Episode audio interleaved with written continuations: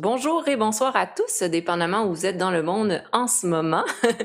Donc aujourd'hui, j'ai vraiment le plaisir de faire un, épisode spécial. Donc euh, j'ai euh, le plaisir de recevoir une invitée spéciale qui est plein de choses. Elle est étudiante postdoctorante au laboratoire de neurosciences cognitives. Euh, et là, je veux pas mal le prononcer, mais ça se prononce AX Marseille University Ex-Marseille Université. Super, ex-Marseille Université avec le CNRS. Il s'agit euh, ici présent de Dr Estelle Nacul, qui justement est postdoctorante, qui est également une passionnée de jeu et qui a justement euh, est l'inventrice du jeu à vos cerveaux. Et aujourd'hui, on a le plaisir de la recevoir en tant qu'inventrice, justement, et postdoctorante. Elle va nous parler du jeu qu'elle a créé à vos cerveaux, qui est un, jeu de cartes qui aborde justement l'histoire des neurosciences. Elle va pouvoir nous expliquer un peu plus en détail euh, qu'est-ce que c'est en fait le, le, style, la mécanique du jeu, mais aussi d'où vient l'idée de créer un jeu. Euh, que je pense qu'on peut nommer un jeu pédagogique parce que réellement, il y a tout l'aspect euh, d'apprentissage qui est présent dans ce jeu. Donc, euh, ben, bonjour euh, Estelle, docteur, docteur Nakul. merci, merci beaucoup pour l'invitation. Ben, ça fait plaisir, en fait. Donc, je, je, j'ai vu la création, ben, le, la publication sur ton jeu sur euh, un groupe Facebook. Euh, ben, je pense qu'on peut bien le nommer. Tu es également euh, fondatrice et modératrice d'un groupe d'un groupe Facebook. quel est ce groupe justement? Donc c'est un groupe qui s'appelle Culture scientifique ludique. Et comme le nom l'indique, c'est un groupe qui rassemble maintenant des centaines de professionnels et passionnés de jeux et ou de sciences et on s'intéresse particulièrement à euh, l'utilisation du jeu euh, pour la diffusion de la culture scientifique. Exactement. Donc, euh, je, te, laissais le nommer, ben justement, tu as mis ce, ce groupe-là en place.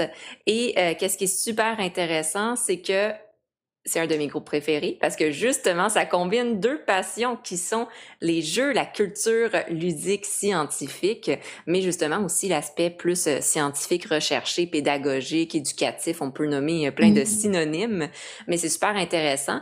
Et sur ce groupe, justement, je, tu avais partagé la, la la création de ton jeu qui semble être un projet très personnel qui te tient beaucoup à cœur. Euh, donc, ça va vraiment plaisir d'en discuter aujourd'hui. On a déjà des gens qui euh, nous, euh, écrivent. Il y a euh, Nerovdel qui dit bonjour à toutes et à tous. Donc, bonjour. Alors, ben, profitons, profitons de cette, de cette plateforme et de ce petit moment pour aller explorer justement de ton côté, Estelle. Euh, je l'ai nommé. Tu es postdoctorante, ce qui est quelque chose d'immense. Pour avoir fait un doctorat, je n'aurais pas fait de postdoctorat, donc je t'admire. Euh, postdoctorante et passionnée de jeux. Et là, c'est quoi un peu justement ton profil académique, professionnel qui t'a amené à être postdoctorante et qui t'a amené aussi à la création finalement d'un jeu de, de cartes, un jeu de société? Donc, euh, qu'est-ce qui t'a amené tout d'abord dans le domaine de la recherche? Alors, ça c'est une longue histoire, mais euh, pour, euh, pour faire court, j'ai, je savais pas forcément ce que je voulais faire à la base, et étant curieuse, j'ai fait des études à la fois de biologie et de philosophie. Et en fait, c'est en découvrant comment mêler philosophie et science que j'ai découvert les neurosciences et que j'ai décidé de m'orienter dans la recherche en, neurosciences. Et c'est comme ça que j'ai fait mon master puis ma thèse euh, en neurosciences euh, à Aix-Marseille Université. Et c'est euh, après avoir réalisé ma thèse, ou à la fin de ma thèse, que j'ai eu un poste d'enseignement à Aix-Marseille Université, justement, et c'est dans ce cadre-là que j'ai voulu créer un jeu pour dynamiser un petit peu les, les cours que je donnais, notamment un cours d'histoire des neurosciences pour les premières années euh, en psychologie. Donc voilà où euh, mon parcours scientifique rejoint euh, une passion personnelle finalement pour le jeu et la culture scientifique en général. OK, intéressant. Donc, on voit vraiment l'aspect scientifique ludique, disons-le ici, euh, que tu as voulu rendre, rendre dans le fond, l'éducation euh, plus ludique. Et quoi, quoi de mieux que d'utiliser les jeux, notamment, exemple, les jeux de, de société, les jeux de cartes, pour rendre l'apprentissage ludique? Et tu me diras, c'est la même chose euh, en, en, Europe, mais euh, au Québec, par exemple, souvent, éducation ludique est associée à l'enfance, donc chez les, les, les jeunes enfants, mmh. 4-5 ans, euh, mais on, on l'intègre encore très très peu dans l'éducation euh, chez les adultes et encore moins l'éducation super, des études supérieures. Mmh. Mais on voit, j'imagine que ça fonctionne. Là. On a tous besoin de ludique parce que on a besoin d'apprendre par le plaisir. On apprend beaucoup par le cycle de la motivation, le cycle du plaisir. Mmh. Donc on a besoin de plaisir pour apprendre. Donc, j'en comprends que ça fonctionne aussi auprès des, adultes et des étudiants euh, universitaires. Oui, complètement, en fait. C'est une bonne façon de, de dynamiser, d'intéresser, d'attiser la curiosité. Moi, euh, ce que je cherchais, c'était vraiment une façon de faire réagir les étudiants. Euh, et, euh, et, en fait, euh, oui, j'ai pensé naturellement au jeu parce que ben, c'est un outil euh, qui permet d'immerger, de, de, de s'immerger dans un univers parfois complètement fictif et parfois pas tant que ça, de façon justement ludique et voilà et douce, j'avais envie de dire. Oui, oui, effectivement. Donc, l'apprentissage par le plaisir, c'est un apprentissage qui est moins euh, forcé. On va dire que ça vient chercher juste le, le, le renforcement positif, puis on a le goût d'apprendre. Donc, un apprentissage plus, euh, plus doux, plus fluide. OK. Et euh, de ton côté, justement, là, on parle de neurosciences. Qu'est-ce que c'est exactement les neurosciences? Alors, c'est très, très large. Je pense que c'est assez difficile de définir les neurosciences parce que maintenant, euh, ça regroupe tout un ensemble de, sciences différentes. Euh, on peut euh, définir les neurosciences comme quelque chose de très attaché à la description du fonctionnement du système nerveux, sa physiologie, son anatomie, les liens entre le système nerveux et les grandes fonctions cognitives, motrices, perceptives, etc. Euh, mais à mon sens, euh, après c'est ma déformation euh, prof, enfin c'est ma déformation interdisciplinaire, mais hum, les neurosciences se nourrissent d'énormément de disciplines qui vont de la philosophie à l'intelligence artificielle et l'informatique, donc en passant par la psychologie, les mathématiques. Donc c'est en fait, c'est aussi une des choses qui m'a attirée vers les neurosciences, c'est le caractère vraiment interdisciplinaire euh, en fait, il y a plein plein de façons d'étudier le cerveau et et il y a plein de méthodes différentes à combiner et qui s'apportent plein de choses les unes les autres. Mm-hmm. Et, et c'est aussi un petit peu ce que j'ai voulu montrer avec le jeu au cerveau. OK. OK, intéressant. Puis effectivement, c'est vrai que quand on pense, on, on entend neurosciences, ça fait très ben, science, on va le dire. Donc, très l'aspect plus euh, neurologique, biologique, mais on enlève un peu l'aspect euh, plus humain, comme psychologique, philosophique. Et là, je trouve ça intéressant de dire, ben non, ça combine un peu tout ça, en fait. Parce que effectivement, si on étudie le cerveau, on peut pas étudier le cerveau sans étudier tous les facteurs associés qui ont un impact en fait sur le cerveau, par exemple. Et là, on va y aller avec l'aspect plus psychologique, exemple la personnalité. On va y aller avec l'aspect plus euh, social. Euh, sociologique, donc l'influence des gens, la culture, l'aspect philosophique, plus moral, éthique. Mmh. Donc, tous ces éléments-là sont apprendre à intégrer dans la compréhension là, du fonctionnement du, euh, du cerveau. Là. Exactement. Et ça, c'est toutes les disciplines que tu viens de citer sont d'autant plus euh, en lien avec les neurosciences cognitives et c'est mon champ en particulier. Donc, euh, ouais, c'est ça. OK, OK. Super intéressant. C'est vraiment intéressant comme, euh, comme profil. Et tu nommais qu'après ta thèse, tu as travaillé, ou tu travailles en fait comme euh, euh, enseigne, euh, non, c'est-tu enseignante ou euh, professeur, je pense, euh, le terme? Alors, le terme, c'est le, le terme strict, c'est attaché temporaire d'enseignement et de recherche. Okay. En fait, c'est un contrat de courte durée. J'ai fait qu'un an. C'était sur l'année universitaire 2019-2020 où j'enseignais, je faisais de la recherche à l'université. Ok, ok, super. Et ta thèse portait sur quoi exactement? J'ai travaillé, et je travaille encore en fait, sur les bases multisensorielles et vestibulaires de la localisation du soi. Donc euh, tout ça, c'est euh, une façon un peu compliquée de dire que j'essaye de comprendre comment les informations de nos sens, et en particulier les informations qui viennent d'un sens de l'équilibre dans l'oreille interne, euh, le vestibule, ou le système vestibulaire, nous aident à nous sentir dans notre corps. Euh, mmh. On n'y pense pas forcément, mais euh, on, se, on se sent normalement à l'intérieur de notre corps. Donc quand on demande où est-ce que tu es, tu vas répondre bah, je suis là où mon corps est ou euh, je suis dans cette pièce, etc. Mais il y a des gens chez qui ça ne fonctionne pas de façon intermittente ou plus ou moins prolongée. Et moi, j'essaye de comprendre donc comment les sens permettent au cerveau de créer ce, ce sentiment euh, de je suis dans mon corps, je suis ancré dans mon corps. Ah, oh, wow!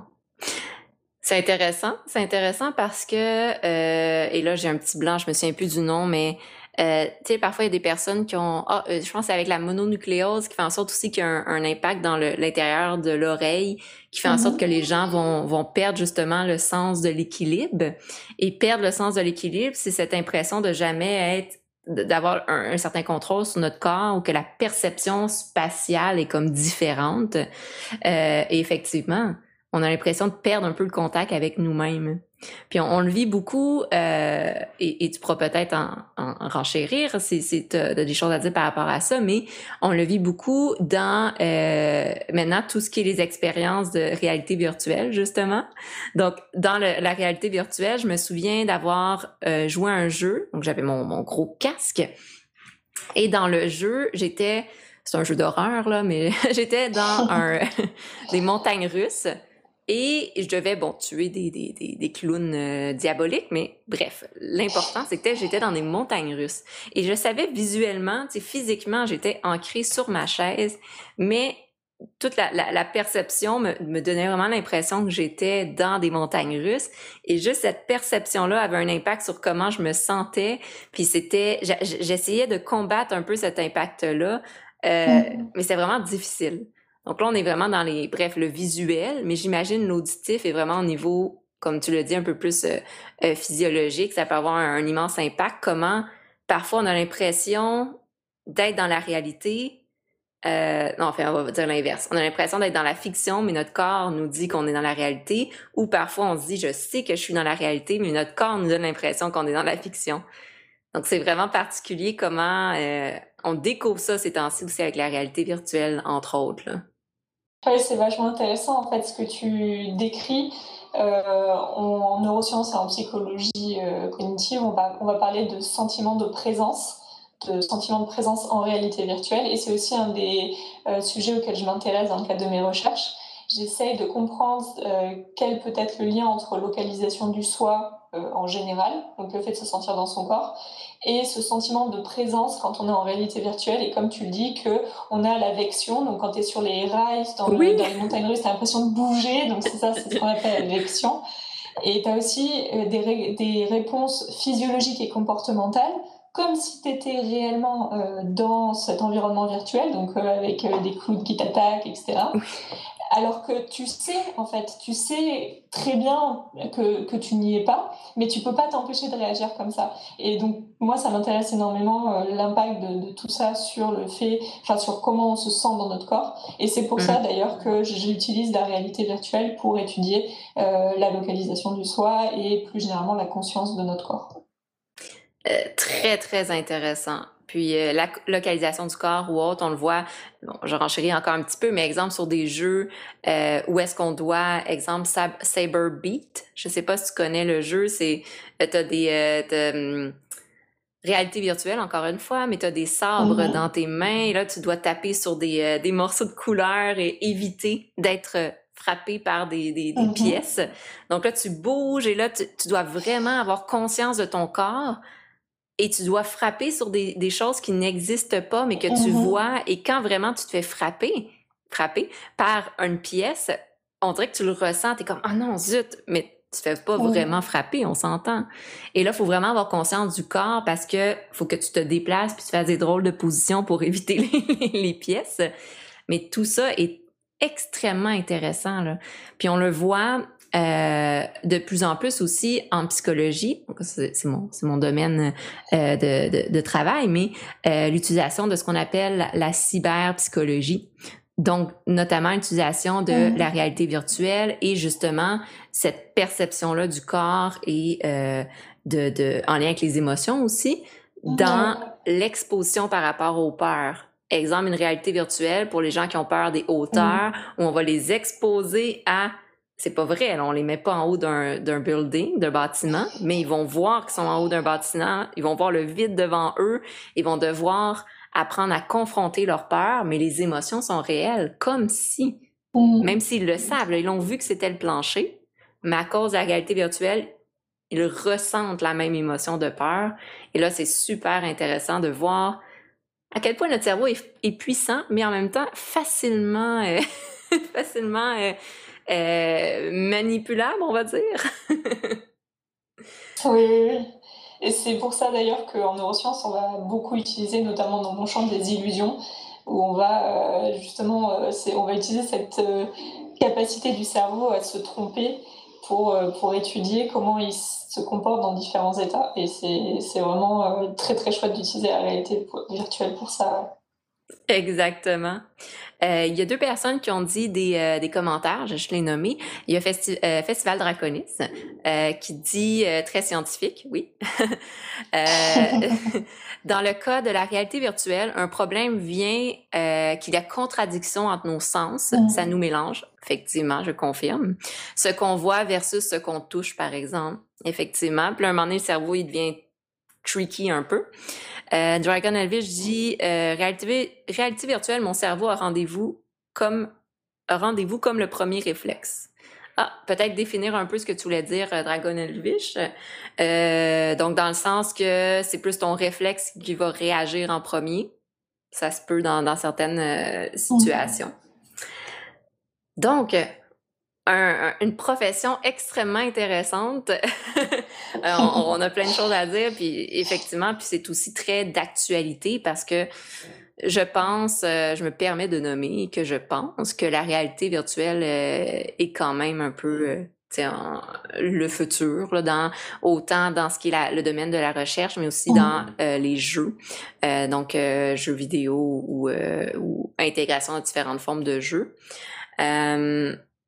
Donc, on va, on va continuer un peu pour voir qu'est-ce qui, tu l'as nommé, en fait, qu'est-ce qui t'a amené à combiner ta profession, qu'on voit qui est très intéressante, intègre beaucoup euh, de tout ce qui est le fonctionnement du cerveau, mais aussi en intégrant les aspects philosophiques, psychologiques et humains, mm. et vraiment la création d'un jeu.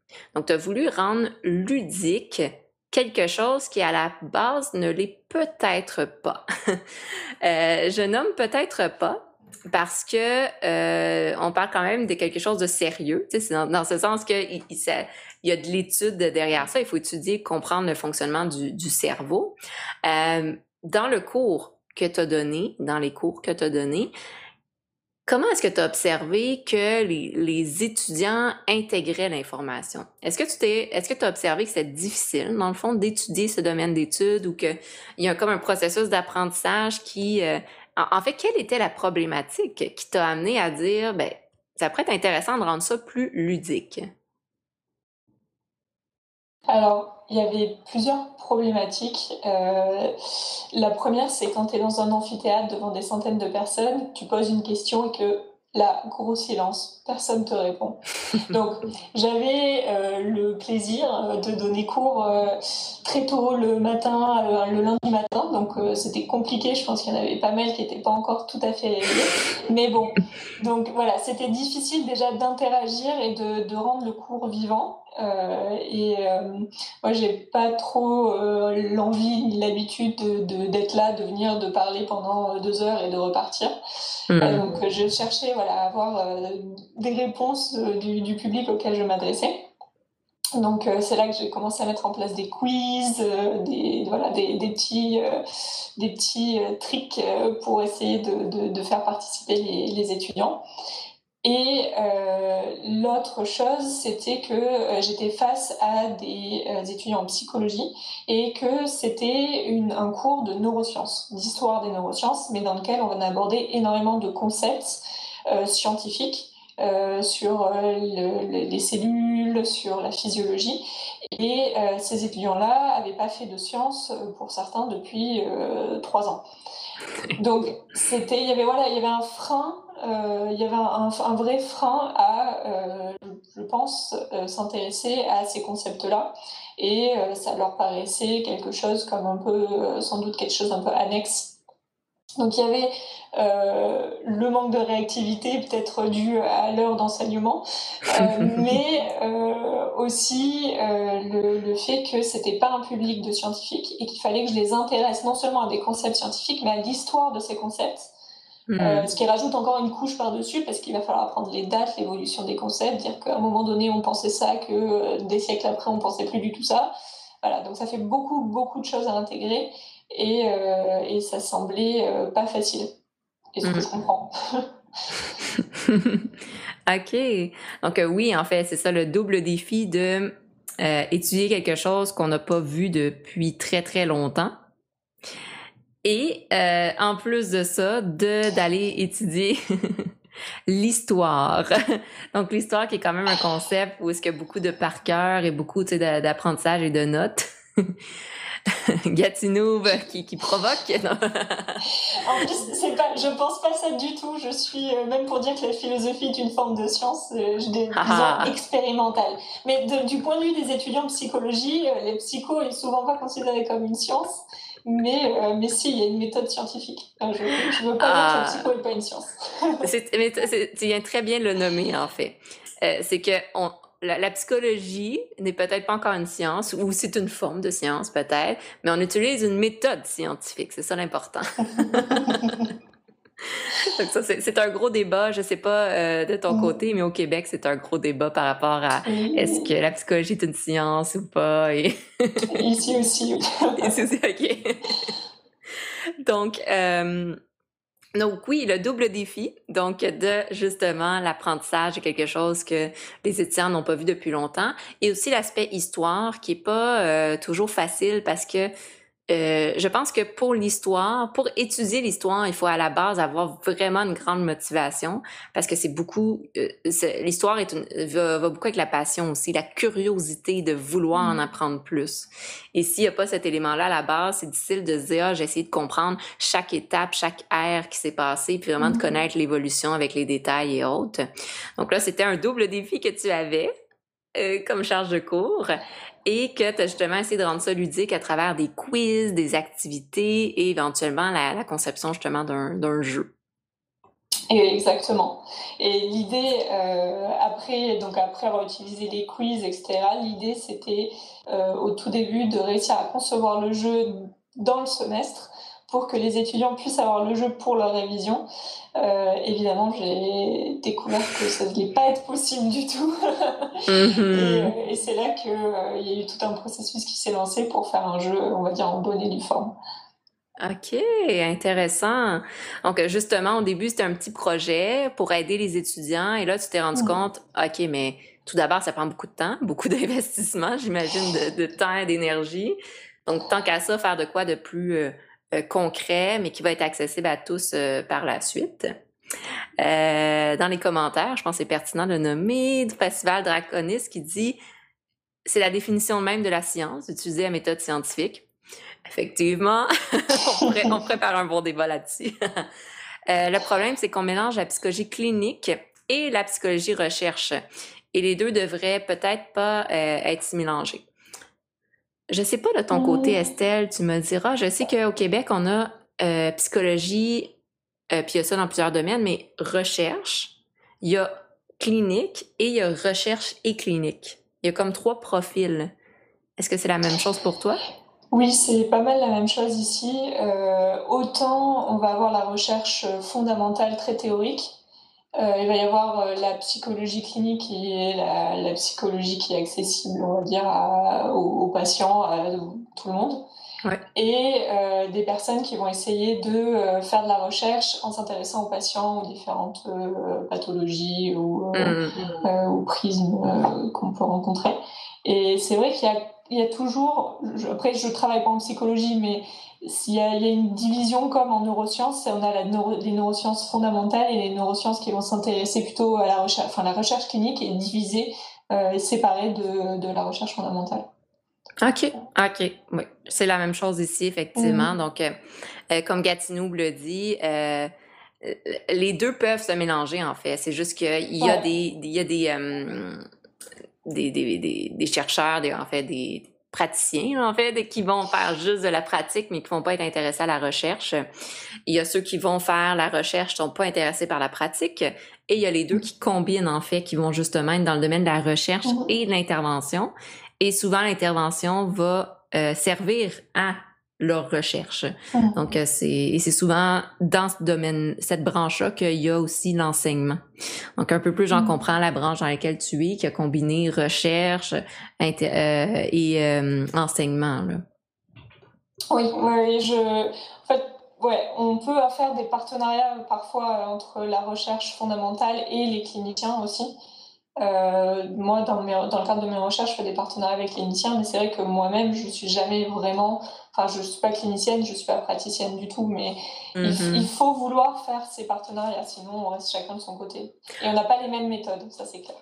Tout à fait. Effectivement. Donc, le meilleur, c'est encore la, la, collaboration entre euh, les, les, différents euh, partis, les différents groupes, parce que il y a plusieurs choses qui sont observées quand on fait de la pratique, que les chercheurs ne sont pas nécessairement au courant.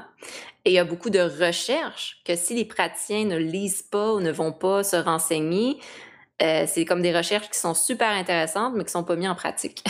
Donc, il faut vraiment la collaboration entre les, les deux. OK? Euh, merci à tout le monde dans le chat pour vos commentaires, c'est super intéressant. Comme vous dites, même chose dans le domaine de la médecine et euh, bon, les pseudosciences, ça c'est une autre histoire. Donc, parlons d'histoire. Alors, euh, tu, l'as nommé, le processus de création du jeu a été différent de ce que tu t'attendais. Donc, au départ, c'était je fais un petit jeu puis je, je vais l'offrir à mes étudiants. Finalement, ça a été un peu plus complexe plus développé que ce que tu pensais. C'est le premier jeu, je comprends, que, que tu crées. Oui, c'est le premier euh, jeu que je crée, euh, on va dire officiellement, euh, pas juste à la maison avec des ciseaux ou du papier. Oui.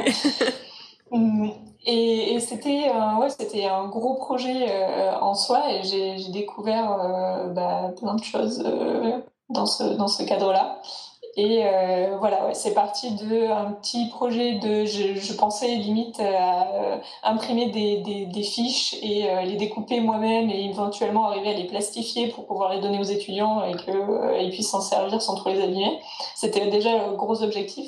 Et en fait, c'est parce que j'ai eu du soutien de la part d'organismes attachés à l'université ou à la recherche que j'ai pu donner une autre dimension à ce projet-là. Oh, wow, mon Dieu, c'est intéressant ça.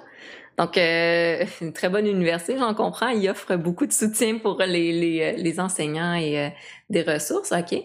Donc, tu as, suggéré un peu ce, ce, excuse-moi, ce projet-là et euh, là, tu as obtenu du soutien euh, pour ton projet. Euh, ça a pris combien de temps le, le mettre en place? Comme là, j'ai vu qu'il y a une version finalisée, en fait, avec les cartes, une belle boîte. OK. Ça fait... Bah, alors, en ce moment... Pardon. Ah non, vas-y, j'allais répéter ma question. D'accord. Euh, euh, oui, ça a pris, ça a pris plus d'un an, un peu plus d'un an. En fait, entre le moment où j'ai pensé à faire ce jeu, euh, où ensuite j'ai vite réalisé que ça allait être un peu short niveau temps pour, pour pouvoir offrir, vraiment avoir le jeu pour les révisions des étudiants ce semestre-là. Et en fait, c'est en tournant vers des services spécialisés dans l'innovation pédagogique à, l'université que euh, j'ai pu être en contact avec euh, la SAT, qui est euh, en fait un, organisme qui permet de transférer les innovations majoritairement technologiques qui sortent des laboratoires à la société. donc, ils déposent des brevets, etc mais ils sont aussi intéressés euh, par des projets qu'ils appellent de, sciences humaines, euh, qui sont euh, notamment des projets de jeux, de vulgarisation, etc. Wow. Et le projet leur a plu. Et donc, c'est comme ça que j'ai pu financer le jeu, le développement du projet, embaucher une illustratrice, euh, échanger avec elle pendant de nombreux mois euh, parce qu'elle a, elle a tout fait. Elle a fait l'illustration des 80 cartes, elle a fait tout, toute l'identité visuelle du jeu. Et ensuite, euh, l'édition euh, et la diffusion du, du, jeu. Donc tout ça, ça a pris pas mal de temps. C'est SAT, S-A-T-T. Oui, c'est ça. J'ai rajouté le site. Vous pouvez voir, je l'ai mis dans les liens. Euh, euh, oui, parce qu'on a aussi la Société des arts technologiques au Québec, qui est pas la même chose. Non. Donc, vous pouvez voir aussi, euh, j'ai mis le lien, mais il y a un bel article justement qui décrit aussi le, le projet, puis dans lequel l'illustratrice, justement l'artiste est, cité. Donc, tu nommais la, la collaboration que, que tu as faite avec Océane Gardet. Euh, designer graphique. Super. OK. Donc, en fait, euh, là, ça m'intrigue dans ceux qui nous suivent. Est-ce que vous savez si on a la même chose au Québec, si on a des, des organismes comme ça qui aident à rendre les projets euh, plus universitaires mais concrets, puis les redistribuer à la communauté? Parce mon Dieu, je trouve ça super intéressant. Euh, je sais dans le domaine des jeux de société aussi, il y a Gaming Lab qui, qui, qui offre mhm. ça euh, en Europe, mais je trouve ça très pertinent parce que justement, il y a plein de de chercheurs, d'enseignants euh, universitaires qui vont euh, adapter leur méthode d'enseignement euh, ou même des chercheurs qui sont aussi des, des, euh, des, inventeurs, inventrices, auteurs, autrices de jeux. Ça peut être super intéressant de partager ça à la communauté, mais justement de l'enseignement ludique. Je, je, en je, suis en admiration envers ça. Je trouve que ça vient combiner deux choses tellement intéressantes. Euh, Festival Draconis, euh, Draconis dit aucune idée, mais ça serait intéressant, effectivement. Euh, il y a TechPaf GG Euh, bonjour, Génac V, je ne vous connais pas, mais je veux savoir si vous êtes une de ces docteurs qui pourront nous permettre de conquérir l'espace. Alors, euh, très intéressante question. Euh, je ne suis pas certaine, même si il y en a qui, qui peuvent, à travers l'étude du système vestibulaire de la conscience de soi, trouver des applications pour, pour comment vivre dans l'espace. Mais mais je sais pas si ou alors euh, on sait jamais en fait. On fait des recherches et on sait jamais comment elles vont être utilisées pendant des dizaines d'années après. Exactement. C'est ça qui est intéressant avec la recherche je bien nommé c'est que tu crées quelque chose un article exemple scientifique. Ben, ça tu donnes ça à la communauté là puis là, les gens peuvent prendre ça et faire plein de choses avec ça. Exactement. fait que peut-être, peut-être que ça va servir un, jour, quelqu'un va te, va te citer euh, dans un, un, projet de, de conquérir l'espace, puis tu vas être cité, on sait pas. Qui sait? Qui sait? Donc, euh, tu l'as bien nommé, tu as été soutenu par la SAT, S-A-T-T, euh, et ça a pris un an quand même, de créer le projet. on voit, je pense ça vient ramener ça à quelque chose de concret, que créer un jeu, euh, ça prend du temps. C'est pas quelque chose qu'on fait en quatre mois. Oui. euh, si on veut justement le, rendre accessible à tous, puis de faire un, un beau projet, justement. Donc, de ton côté, vu que c'était la première fois que tu as créé le jeu, comment Comment tu t'es lancé dans ça, en fait? Ça, a été quoi les étapes de ce processus-là de conception de jeu? Euh, je trouve ça toujours intéressant comme question parce que euh, quand on a des idées, parfois notre premier obstacle, c'est de pas savoir par quoi commencer puis vers où aller. Donc, de ton côté, comment tu as mis ça en place? Alors, c'est une très bonne question. Euh, je pense que moi-même, je me suis pas rendu compte du processus quand j'étais dedans. Euh, j'ai d'abord essayé de garder des règles simples, mais euh, c'était avant tout en pensant au public. Je me disais il fallait que j'ai euh, des mécaniques très simples, quelque chose qui soit facile à prendre en main, qui soit efficace. Et finalement, je pense que ça m'a beaucoup aidé aussi moi dans la gestion du projet parce que je suis restée dans quelque chose de finalement assez facile à mettre en place aussi. Euh, c'est pas comme si j'avais mis en place un méga gros jeu euh, où euh, il y a énormément d'éléments, de mécaniques super compliquées, de stratégies à penser, à tester, retester, etc. ça me donne envie de tester, de créer ça maintenant. Oui, hein, c'est ça, prochaine étape. donc voilà, je pense que ça, ça m'a un peu facilité le, le, le, processus de création.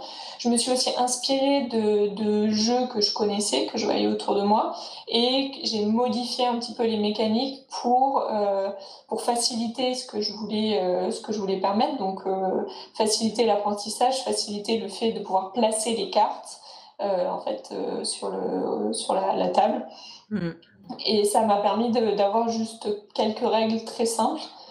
Et euh, ensuite, pour ce qui était du contenu, puisque le contenu des cartes euh, correspondait à ce que j'enseignais et ce que je connais, euh, de par ma pratique des neurosciences, finalement, le contenu, on va dire, le, ouais, le texte était assez facile. Ça m'a pris du temps, il a fallu que je me renseigne, que je vérifie mes sources, évidemment mais euh, c'était euh, c'était pas un challenge en soi euh, au niveau technique, c'était plus euh, ça prenait du temps. Ce qui était mhm. très compliqué pour moi, c'était l'illustration. Et ça, sans Océane, j'aurais pas pu, j'aurais pas pu le faire. c'est vraiment, elle a, elle a fait un travail de fou. Et, et, on a échangé énormément. Tous les jours, on échangeait parce que tous les jours, elle réalisait des croquis, elle me faisait regarder on vérifiait que ça, au niveau scientifique, ça collait, mais que c'était aussi quelque chose de, de sympathique, euh, qui serait euh, bah, sympa à utiliser. Mhm. Euh, et, ça, ça a été énormément de travail de son côté. Et, et, le processus d'illustration des concepts, des 80 cartes, n'a pas été une mince affaire. OK, oui, c'est ça, parce que chaque carte a des illustrations avec, dans le fond, une partie de, de, de texte et d'explication, j'en comprends. C'est ça. On a 80 cartes qui représentent quatre événements qui ont marqué l'histoire des connaissances sur le cerveau. Et donc pour chaque carte, on a euh, au recto comme au verso euh, une illustration, euh, un texte explicatif avec des concepts clés. Et en fait, les cartes sont identiques en recto et verso, sauf que en verso, on a la date de l'événement qu'on n'a pas en recto. donc c'est comme ça qu'on va mmh. pouvoir jouer en voyant d'abord les cartes sans la date qu'on va devoir placer euh, au centre de la table avec des, des, des lignes chronologiques.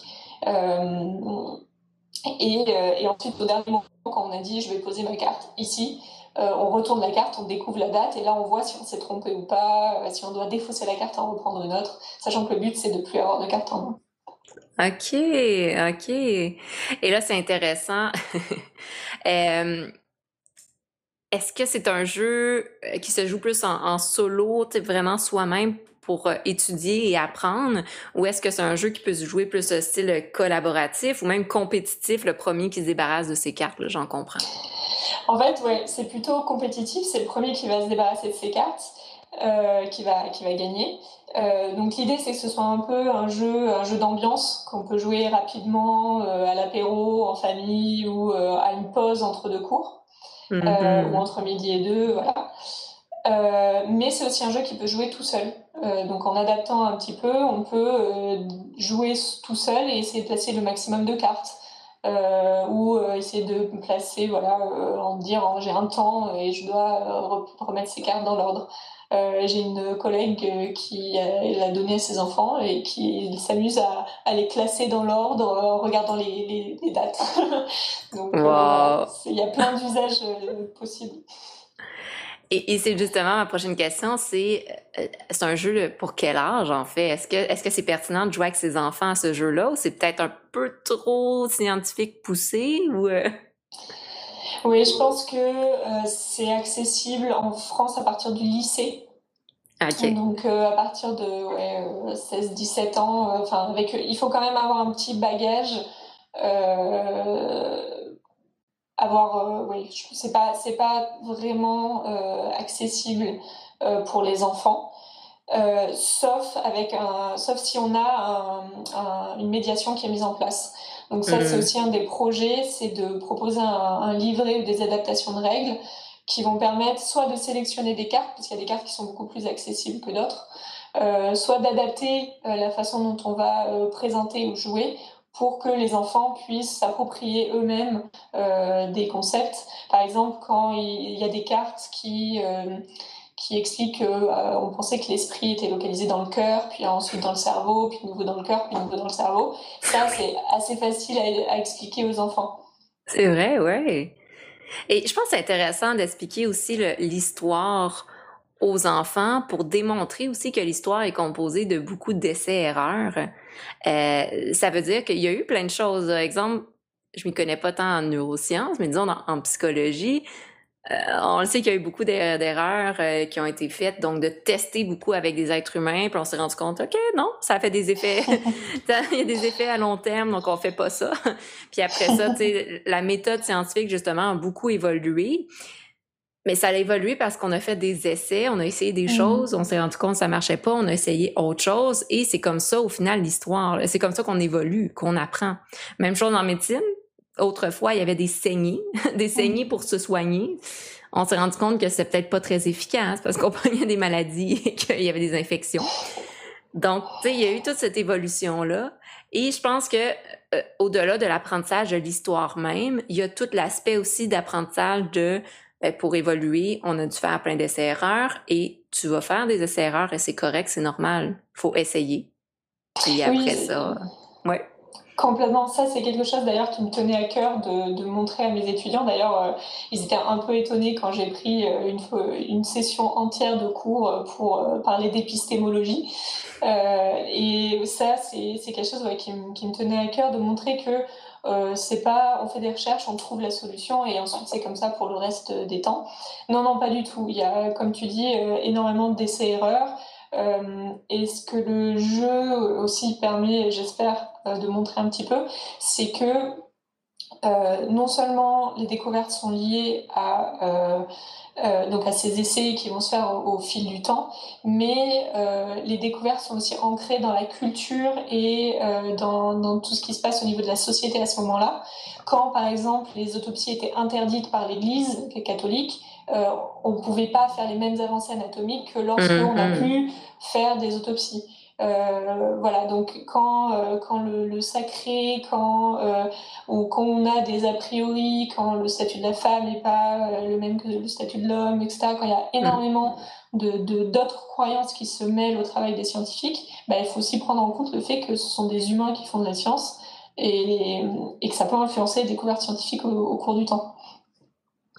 Tout à fait, effectivement.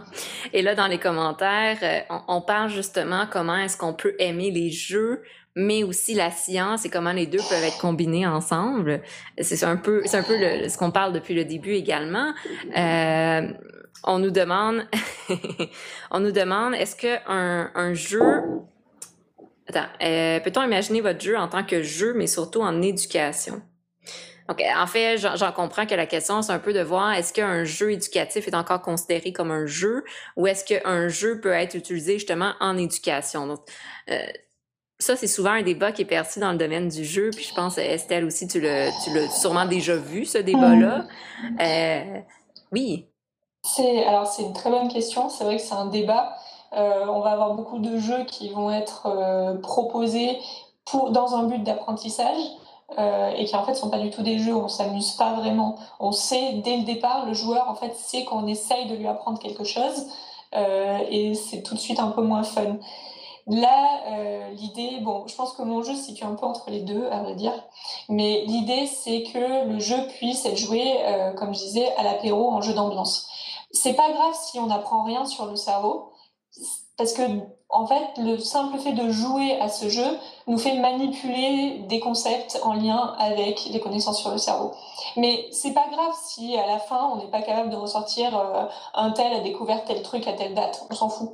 L'idée c'est d'avoir passé un bon moment et en fait ah bah, tu as passé un bon moment parce que tu as découvert que euh, eh ben il y a un tel il pensait que les bosses sur le crâne euh, ça révélait tes capacités émotionnelles et en fait ça c'était avant ou après le fait qu'on fasse des trous dans le dans la boîte crânienne pour faire des trépanations? Voilà, mais mais on s'en fout après de savoir euh, qui a fait quoi, comment, mais à un moment donné, tu t'es engagé là-dedans et tu as manipulé ces concepts et finalement, ça va quand même te marquer. Donc, tu n'en ressortiras pas complètement euh, sans rien.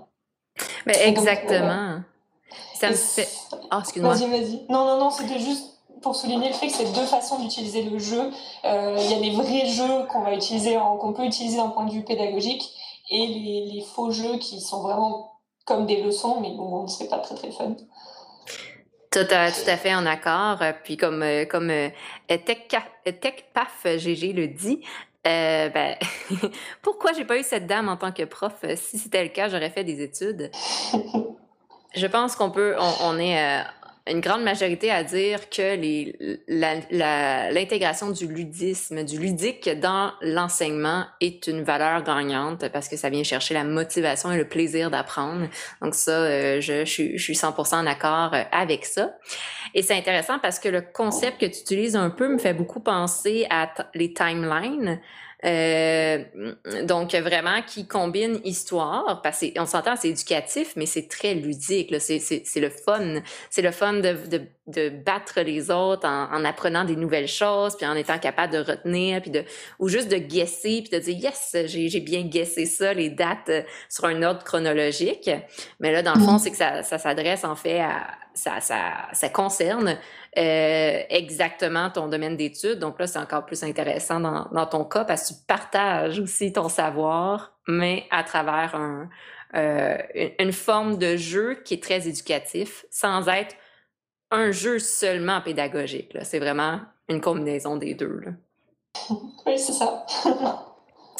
euh, TechPaf GG dit qu'il y a une vraie question. Eh, tes deux autres questions étaient quand même assez vraies aussi. Euh, euh le mythe que le cerveau humain n'utilise que 15 de sa capacité est-elle vrai? Ah, oui, on entend des 15 on entend des 10 euh. Et non, désolé, euh, on utilise toujours 100 de notre cerveau. on, entend, on peut dire la nature a horreur du vide. en fait, le cerveau, on l'utilise tout le temps en entier, pas forcément tout le temps en même temps. Euh, et voilà. Tout le temps activé en même temps, ça peut être une crise d'épilepsie. euh, mais le cerveau, toutes les parties de notre cerveau nous servent à un moment donné, en fait. Exactement. Donc ça, c'est vrai que c'est intéressant de le, la, euh, la distinction entre est-ce qu'on utilise notre cerveau complet oui, mais différentes parties, on peut pas toutes être en, sinon on serait en hyper stimulation. Mm-hmm. Euh, puis comme tu l'as dit, une crise d'épilepsie, tout est hyper stimulé, puis on perd le contact. Euh, euh, et voilà, on veut pas, on veut pas utiliser 100% de notre cerveau en même temps. non, désolé, il n'y a pas de super-héros encore de nos jours, mais qui sait, peut-être, peut-être un jour, on va conquérir l'espace en volant avec notre cape. Donc. Euh, Il y a un débat dans les commentaires. Il y a un débat. les gens se répondent. C'est marrant. Donc, il y a un débat sur l'utilisation de notre cerveau, puis là, euh, on pourrait partir euh, longtemps là-dessus. C'est intéressant, par contre. C'est vrai que c'est un mythe qu'on entend beaucoup. alors, qu'est-ce que tu as appris à travers ce processus de création de jeu? C'était ta première expérience? Tu as été soutenu, ça l'a pris une année à faire. Qu'est-ce que tu retiens de tout ça? Ben, D'abord que c'est le travail de beaucoup de gens. Parce que, donc j'ai parlé de la SAT, il y a quelqu'un qui était chargé, donc Benjamin Ruiz, qui était chargé au sein de la SAT de suivre tout le projet, euh, qui a géré les financements, euh, etc., le, qui m'a aidé pour le recrutement, pour tout ce qui était administratif, pour le dépôt d'une enveloppe solo, pour poser la marque, etc., etc. Euh, donc ça, c'est plein, plein de choses.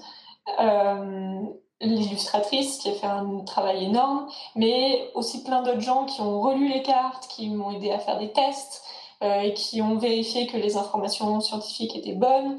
Donc en fait, c'est un, un, très très gros travail. C'est toute une équipe en fait qui, qui, chacun ayant apporté euh, euh, sa pierre à l'édifice. Et c'est aussi pour ça que ça prend du temps. Donc il faut du temps, il faut maturer le, le, le projet et, euh, et ça fait appel à énormément de compétences. Et moi qui aime depuis euh, de nombreuses années les jeux en tant qu'objet, euh, qui apprécie quand il y a du bon matériel, des bonnes mécaniques, etc., je me suis encore plus rendu compte euh, de, du travail qu'il y a derrière, en fait.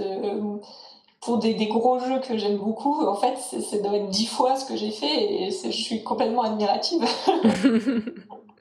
oui, c'est ça, on se rend compte de les, toute l'énergie que ça prend de créer vraiment des mécaniques de jeu, euh, euh, de jeux de société. Donc, euh, OK, OK. très intéressant de ton côté, ce que tu as appris, qu'au final, peut-être qu'une personne seule, c'est un immense défi.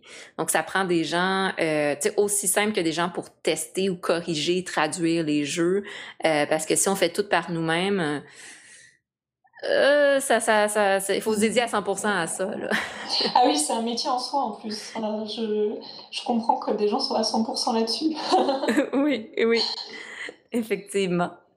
Euh, et euh, justement, ben, un peu en lien avec ça, e-, est-ce que tu sens que tu as rencontré un peu des obstacles dans la création du, euh, du jeu? Est-ce qu'il y a des choses que tu as trouvé que c'était, ça a vraiment pris plus d'énergie, plus de temps, des obstacles que tu t'y attendais pas nécessairement? Alors, je pense à plusieurs choses là. pour l'illustration, parfois, il y a des, des concepts qui, pour moi, étaient clairs et quand j'ai dû les expliquer à Océane, qui elle connaît pas du tout les neurosciences, bah déjà ça a été un premier, une première façon de, de, de, voir à quel point le jeu était vulgarisé et à quel point euh, on allait justement pouvoir réaliser ce, ce travail de vulgarisation. Euh, on a eu, on a eu beaucoup de discussions. Fallait que je lui explique les concepts. Euh, elle, elle me disait ce qu'elle comprenait de ce que je lui disais, de comment elle pouvait illustrer ça. Euh, et moi, c'est vrai que j'étais partie parfois sur ah oui ça ça va être facile à illustrer et en fait pas du tout. Donc voilà, il y a, y a, déjà ce travail là de d'illustration qui a été pas forcément un obstacle mais quelque chose de, qui a demandé beaucoup plus d'énergie que ce que je pensais. Euh, et sinon, euh, ce qui a un peu fait défaut euh, dans la construction de ce jeu-là, ce que si je pouvais recommencer, je ferais un peu différemment, ce sont les tests. je pense que hmm. j'ai, j'ai pas fait, j'ai, à cause de la situation sanitaire aussi, j'ai pas eu l'occasion de tester le jeu chez vraiment beaucoup beaucoup de gens, beaucoup de profils variés. J'ai essayé, euh, mais euh, là, maintenant que le jeu est prêt, il rentre dans une espèce de phase de, de test à grande échelle et j'attends des retours pour justement pouvoir euh, proposer des adaptations de règles, pour me rendre compte que bah, peut-être il y a des choses qu'on aurait dû faire différemment, etc. Mm-hmm.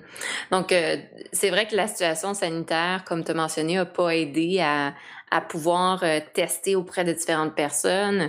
Mm surtout parce que c'est un jeu de compétition aussi, donc il faut au moins deux joueurs, j'en comprends. Puis c'est physique, donc il n'y a pas encore de version numérique, c'était C'est ça. Ok, ok. Mais bon, souvent, ce que j'entends parler des concepteurs de jeux, c'est qu'il y, y, a des... Euh, euh, ah, je je me souviens plus du mot en, en français, mais des remasters, des, des de nouvelles éditions qui sont faites. Donc, qui sait, peut-être que ça va être une lancée, puis après ça, ben, il va y avoir une, euh, une amélioration du jeu ou même des extensions, hein, parce que c'est... Ah oui, ça, c'est possible. ah ah, super intéressant. euh, Quelqu'un, euh, oui, Tech Paf GG qui pose, euh, qui pose une question. Alors, on parle un peu plus des, de, de jeux vidéo, mais il, y, a un lien. Il nomme qu'à force de jouer aux jeux vidéo, effectivement, sa fonction motrice cerveau doit s'améliorer, donc la vitesse d'exécution. Euh, pensez-vous en tant que scientifique que les jeux vidéo est bénéfique ou non? Bon, peut-être que la question est extrêmement large.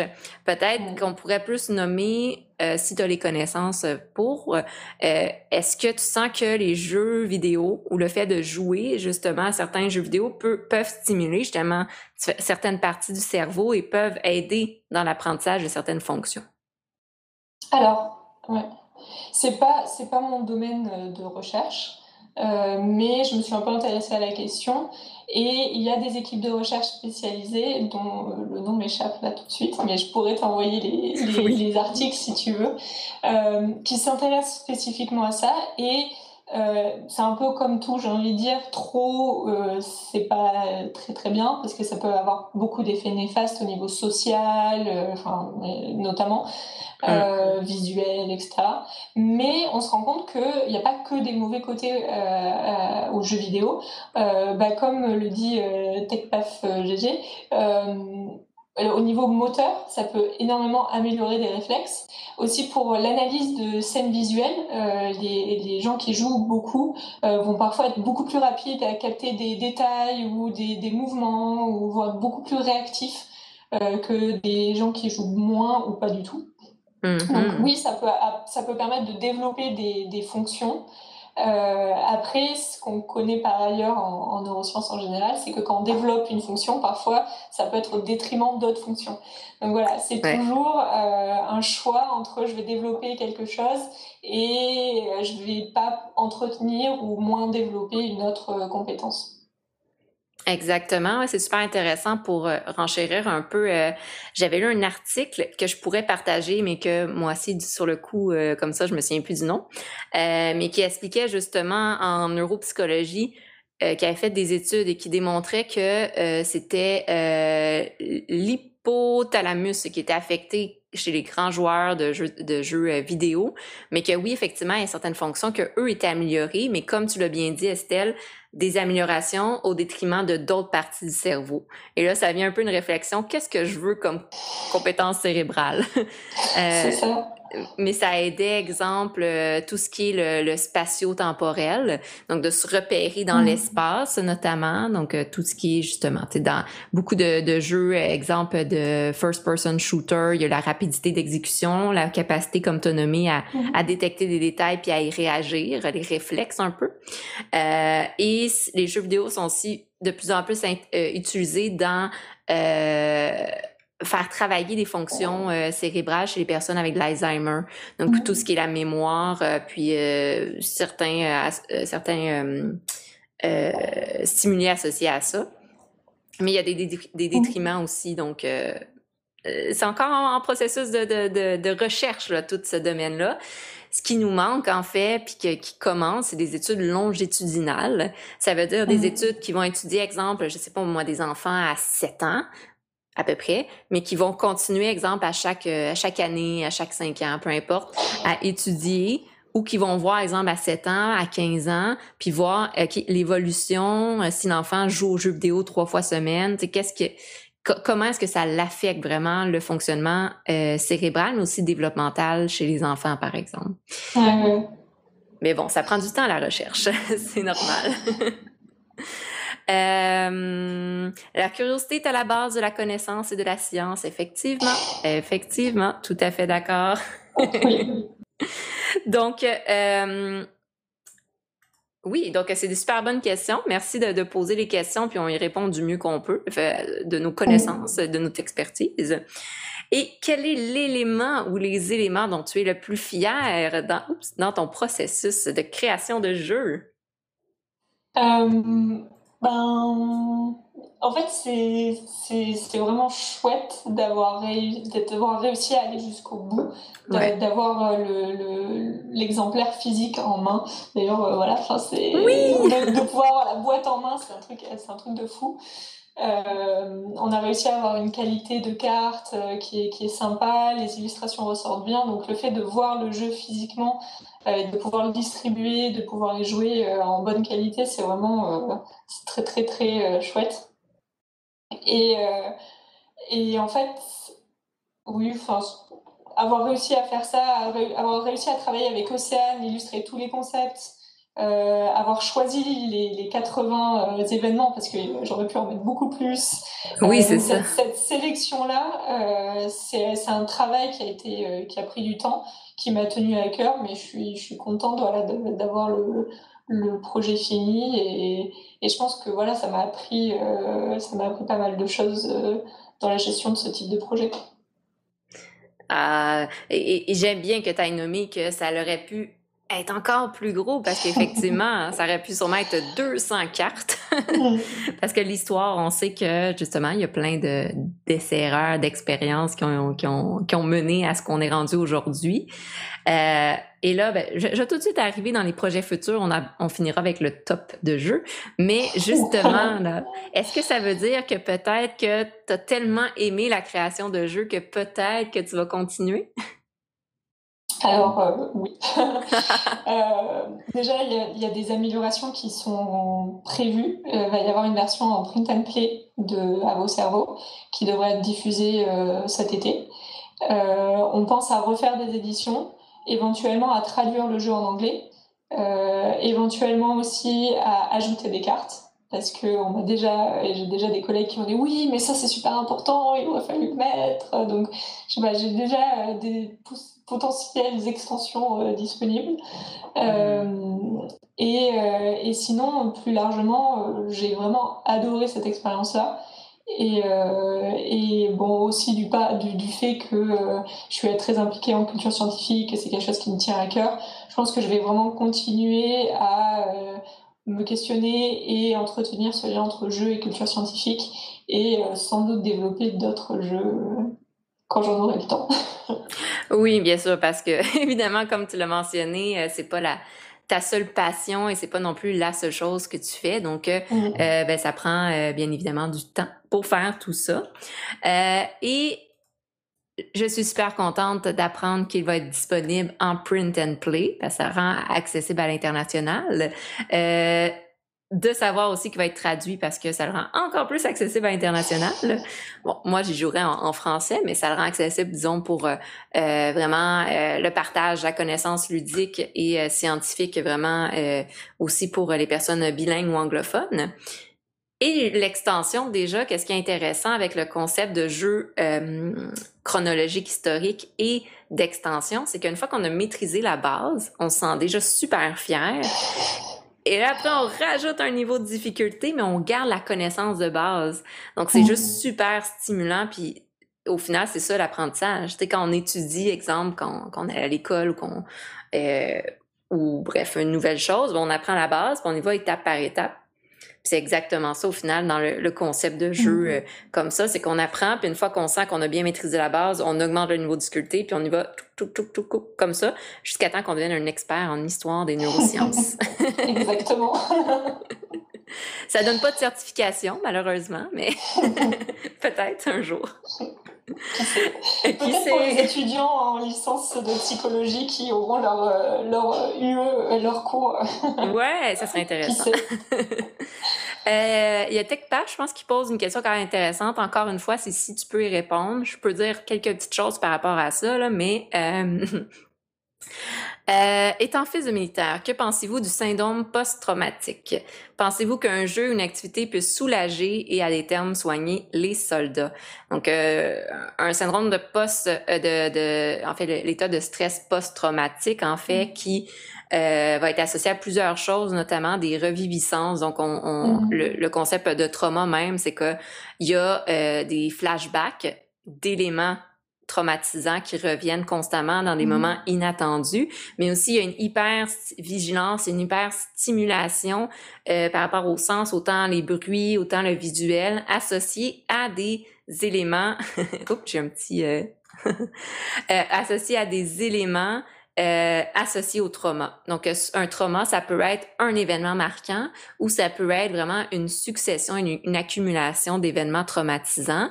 Et un élément qui est important de savoir avec l'état de stress post-traumatique, c'est que c'est quelque chose qui peut apparaître quelques jours après l'événement traumatisant ou ça peut être accumulé aussi, ça peut se déclencher des mmh. années après. Donc, voici un peu qu'est-ce que c'est euh, l'état de stress post-traumatique. De ton côté, Estelle, est-ce que tu as des choses à dire par rapport à, ça? Alors là encore, c'est pas du tout, alors c'est encore plus éloigné que, que, le reste de mon, de mon champ d'expertise. Euh, J'ai des collègues euh, qui travaillent là-dessus. Euh, mon, enfin, mon, opinion personnelle, on va dire, ce serait que, comme en pédagogie, le jeu peut être un outil. Euh, c'est pas, pas forcément la réponse à tout, mais euh, pourquoi pas un outil comme, euh, je pense qu'il y a des, des, thérapies ou des aides qui sont développées aussi en réalité virtuelle. Alors mm. pourquoi pas, euh, pourquoi pas utiliser le jeu comme moyen de s'immerger, d'aborder des thématiques d'une façon différente, etc. donc voilà, pourquoi pas, mais je ne peux pas donner de, de, de, faits scientifiques sur l'utilité et l'efficacité de ce genre d'intervention. Oui, et là c'est parti sur des conversations de zombies, mais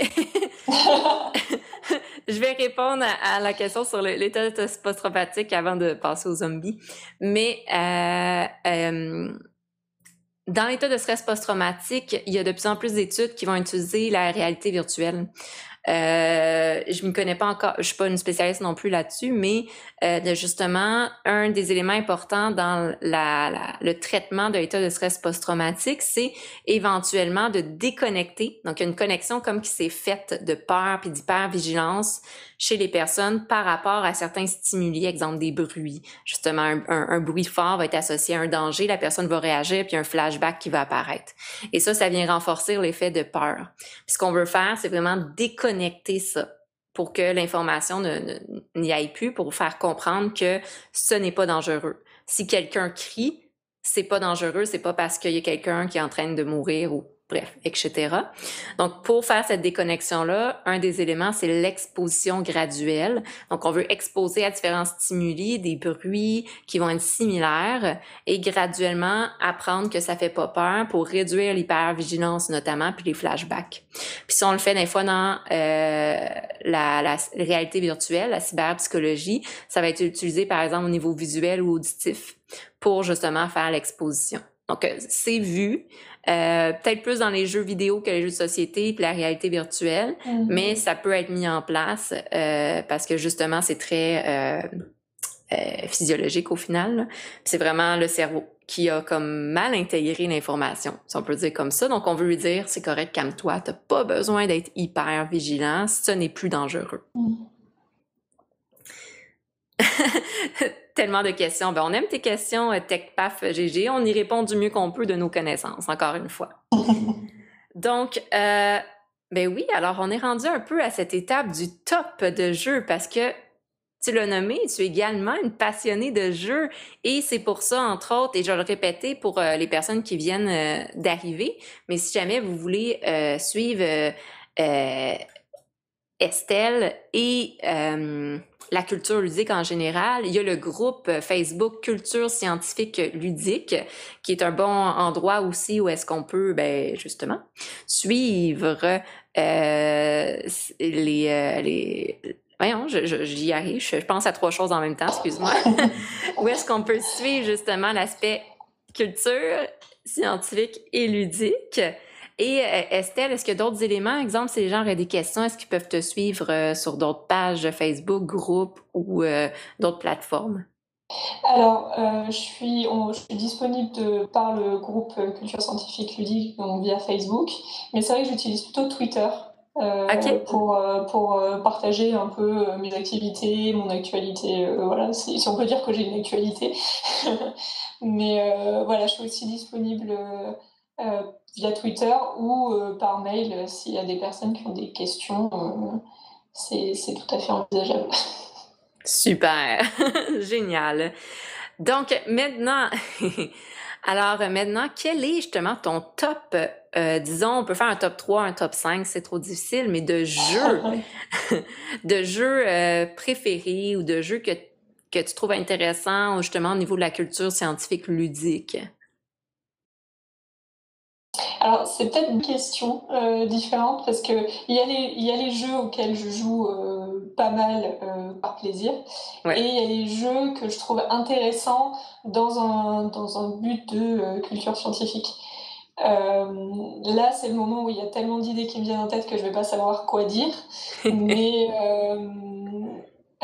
bon, si, si je, je vois dans les jeux auxquels je joue le plus spontanément, il va y avoir Splendor, que j'aime beaucoup. Euh, j'aime bien les jeux euh, du type Imaginarium. Mmh, mmh, mmh. que j'apprécie. après, je... c'est vraiment une question compliquée, je dois dire. en ce moment, je joue pas mal à des jeux de rôle aussi. Donc euh, je joue un peu moins aux jeux de plateau et un peu plus à des jeux de rôle. J'ai vu un commentaire jeux de rôle et, euh, et culture scientifique, c'est un de mes projets. ah mais, ah. Euh, mais ouais, donc voilà. C'est une question compliquée. Oui, hein. Ben justement, Festival Draconis, qui est un, festival de jeux de rôle au Québec. Donc, d'où le fait que qu'il parlait de, jeux de rôle. mais oui, oui, ok. Euh, des jeux de, rôle, euh, quel jeu est-ce que tu, euh, tu joues? Est-ce que c'est plus des jeux connus ou des jeux plus indépendant, comme on dit? Alors, avec le, groupe d'amis avec qui je joue le plus, on est parti des Chroniques oubliées. Donc, on fait, on a plusieurs campagnes en cours dans les Chroniques oubliées. Mais on a aussi un ami qui crée lui-même. Donc, on est, voilà, on, fait ses jeux à lui. Donc, c'est un peu plus indépendant. ok, ok, super intéressant. Bref, je trouve ça toujours intéressant les jeux de rôle parce que ça vient euh, pouf, la créativité. On peut mm. passer dans tous les univers possibles et on se rend compte qu'il y en a de tous les styles. Les jeux de rôle, c'est super passionnant.